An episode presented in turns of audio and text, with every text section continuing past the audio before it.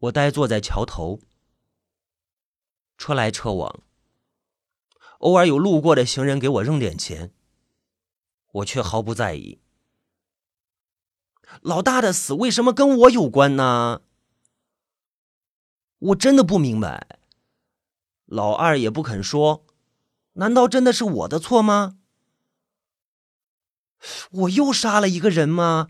哎，不对，又。我为什么会用又？我以前杀过人吗？难道我以前还杀过人？难道我以前……啊！我痛苦不已，我完全想不起来自己有没有杀过人。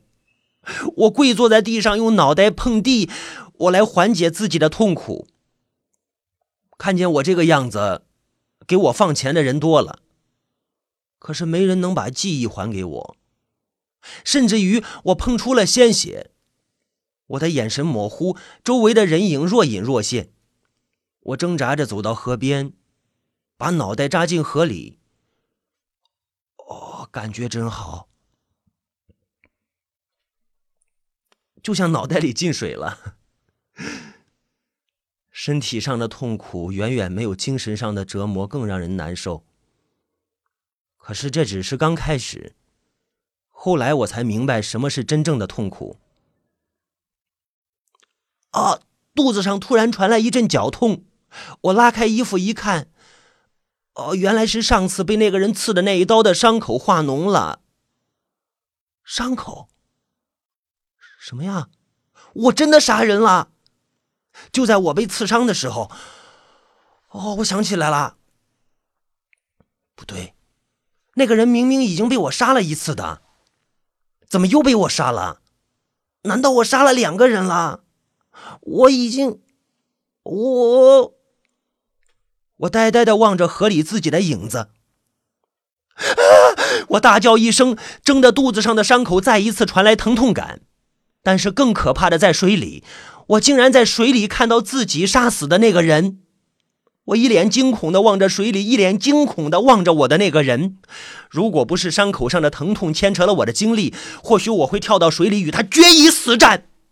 当然，我还不想死，因为死亡是一件无需着急、必然会到来的日子嘛。我在旁边捡起了一张报纸，把伤口擦了擦，然后就不管他了。我知道我自己还死不了。哎。报纸上的一个图片忽然间吸引了我的注意。一个身穿米黄色长裙的女孩，站在楼顶，背对太阳，随风起舞。我的眼泪又忍不住落了下来。我又感觉到自己的痛苦。我为什么会痛苦啊？我并不认识这个女孩啊。为什么我这么痛苦啊？我的手无力的垂下，报纸飘入水中，图片旁边有一行字：“某某精神康复中心一女孩跳楼身亡。”我觉得自己应该去找这个女孩，或者是跟她有关的一切。我认识她，并且我爱她，我一定要知道她是谁。然而，找一个连名字都不知道的女孩，并不是一件容易的事。但是有一个地方一定有线索，对，就是精神病院。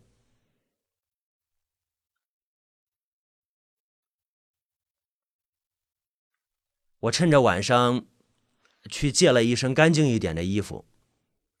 哦，我顺便把自己身上也洗了洗。我总不能让自己像一个精神病一样的去精神病院吧，因为我并不是一个精神病。我并不觉得自己有本事混进去再找人打听那个女的是谁。或许我刚进去就被抓了，毕竟我是一个逃跑过两次的人。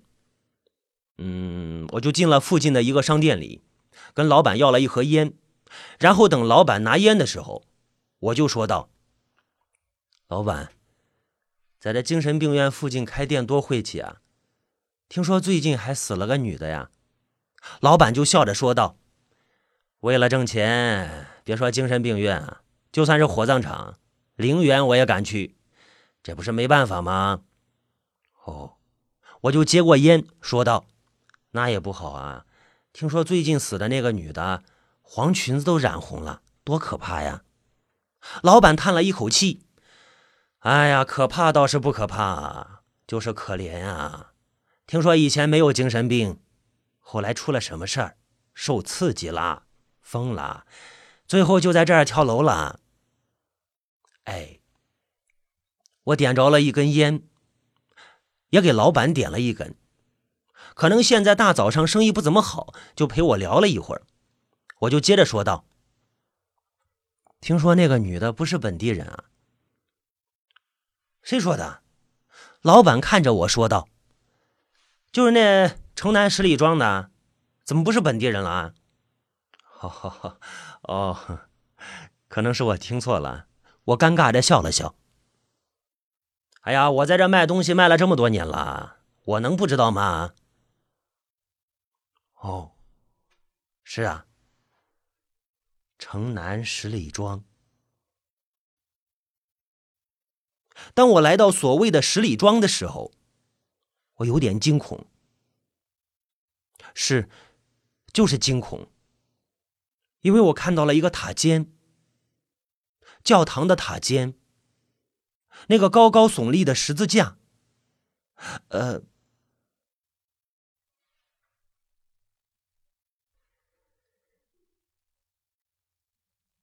夜色降临之后的村子带来的是更深的忧伤。我说错了，是更深的恐怖。我想起来了，这就是上次我被敲脑袋那个村子，充满了深深恶意的地方。可是我自己却又来到这里。命运总是变化无常，却又令人惊讶的巧合。他就是这个村子的，就是这个恐怖的村子的。还是那一排路灯，还是寂静的街道，没有一丝生气。我直接来到了教堂门前，肚子上的伤口又是一阵一阵的绞痛，引得我呼吸都不顺畅。门前站着一个女孩。梳着马尾，米黄色的长裙让她显得更加可爱。我慢慢的走过去，她却像是看不到我，因为我看到他的眼睛看的是我的后面，也就是远方。虽然他面对着我，却没有看到我。我不忍开口打破夜的宁静，就和他一起这样静静的站在教堂门口。月光如雪，染白了他的长发，美的近乎让我窒息。吱呀一声，他身后的门开了，一阵风从教堂里面吹了出来，吹散了他的身形，化为碎片，穿过我的身体，飞到月亮上去。啊！门后走出来一位老人，对我说道。你来了，进来吧。你认识我？是，你也认识我。哦，我跟着老人走进了教堂。他在黑暗中既不点灯，也不用手电，就这样一直走到后面的一个小屋子，里面同样是漆黑一片。我跌跌撞撞，好几次都差点摔倒。我来过这里吗？我问老人。老人反问道：“你指的是这里，还是这里？呃，有区别吗？一个是一座叫做教堂的房子，另一个是心灵忏悔的地方。”那我在这里忏悔过吗？或许吧，我也不知道。不过上帝一定知道。上帝能看见我吗？主无处不在。这老头是个疯子。我又不信教。他跟我讲这些干嘛？对了，我是来找他的。那个女孩，这个老人或许知道。我想了想呢，就说道：“你们村子前段时间是不是有一个女的在精神病院自杀了？”哎，可怜的孩子呀！以前他还经常来我这玩呢。那他是怎么疯的？又为什么自杀呀？你不该问我这些，因为你不该知道这些。为什么我就不能问啊？我喜欢他，我爱他，我想知道他的一切。孩子呀，你不该爱他，更不该喜欢他。我就想知道他是怎么了。这个善良的孩子被人强奸了，最后疯了，最后自杀了。谁干的？我心里异常的愤怒。上帝知道，上帝会惩罚他的。我不信上帝，只有我能惩罚他。到底是谁干的？老人摇了摇头。我也不知道。不过，你应该知道。我，我怎么会知道？你会知道的。走吧。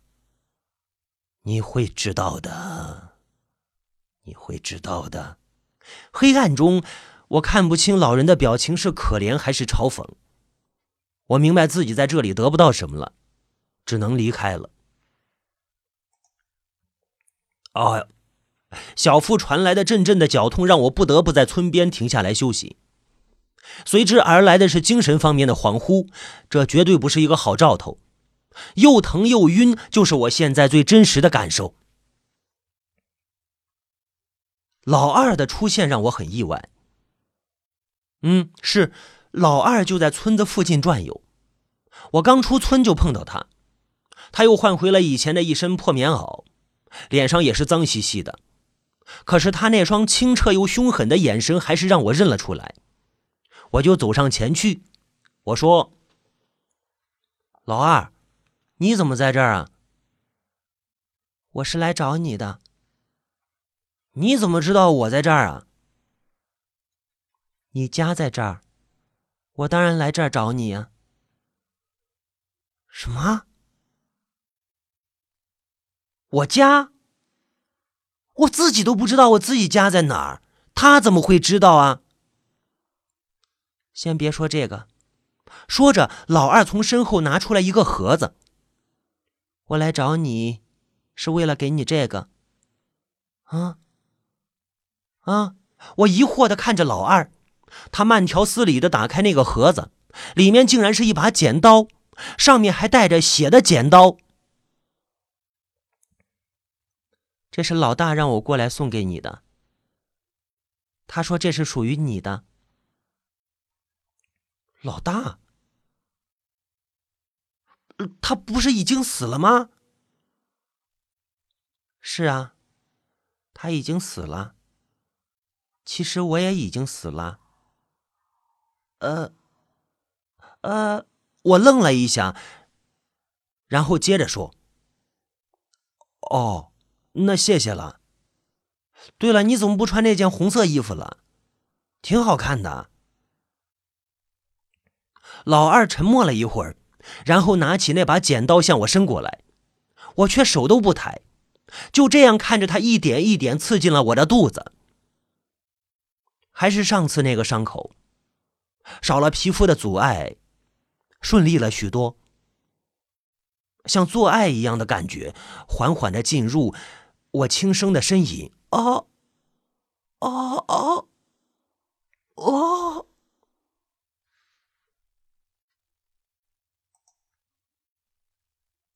求我，求我，谢谢，谢谢，谢谢。是记忆中我杀人的情节再现。剪断，拿出来，剪断，拿出来，一盘肥肠。教堂里面，我独自一人忏悔，愿上帝原谅我的罪责。我愿以死为限，断肠为祭。上帝不语。我站在教堂门口，将剪刀第一次刺进了自己的小腹，然后剪断肠子。一个老人隐在教堂的黑暗中，看着阳光下的我，自己在地上抽搐，手里拿着一根树枝，不停的在肚子上绞个不停。他深叹一口气，将一个盒子放在我身边，转身离去。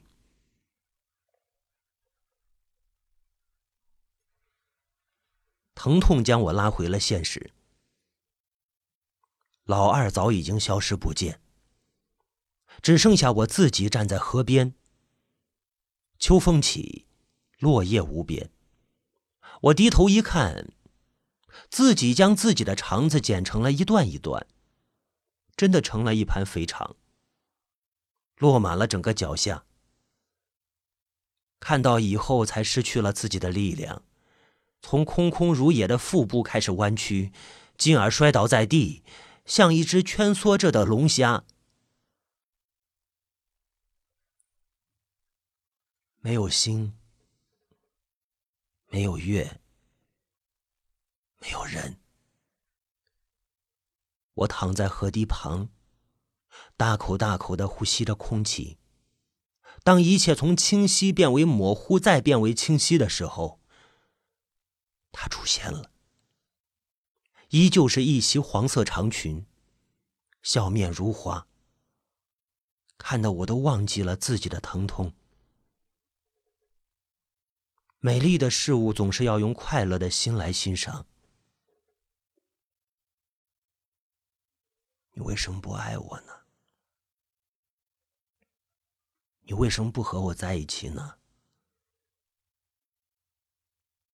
如果那天你能答应我，一切就不会发生了。虽然都是你的错，但我还是要跟你说一句：对不起。愿你在天堂安好。我将在地狱想念。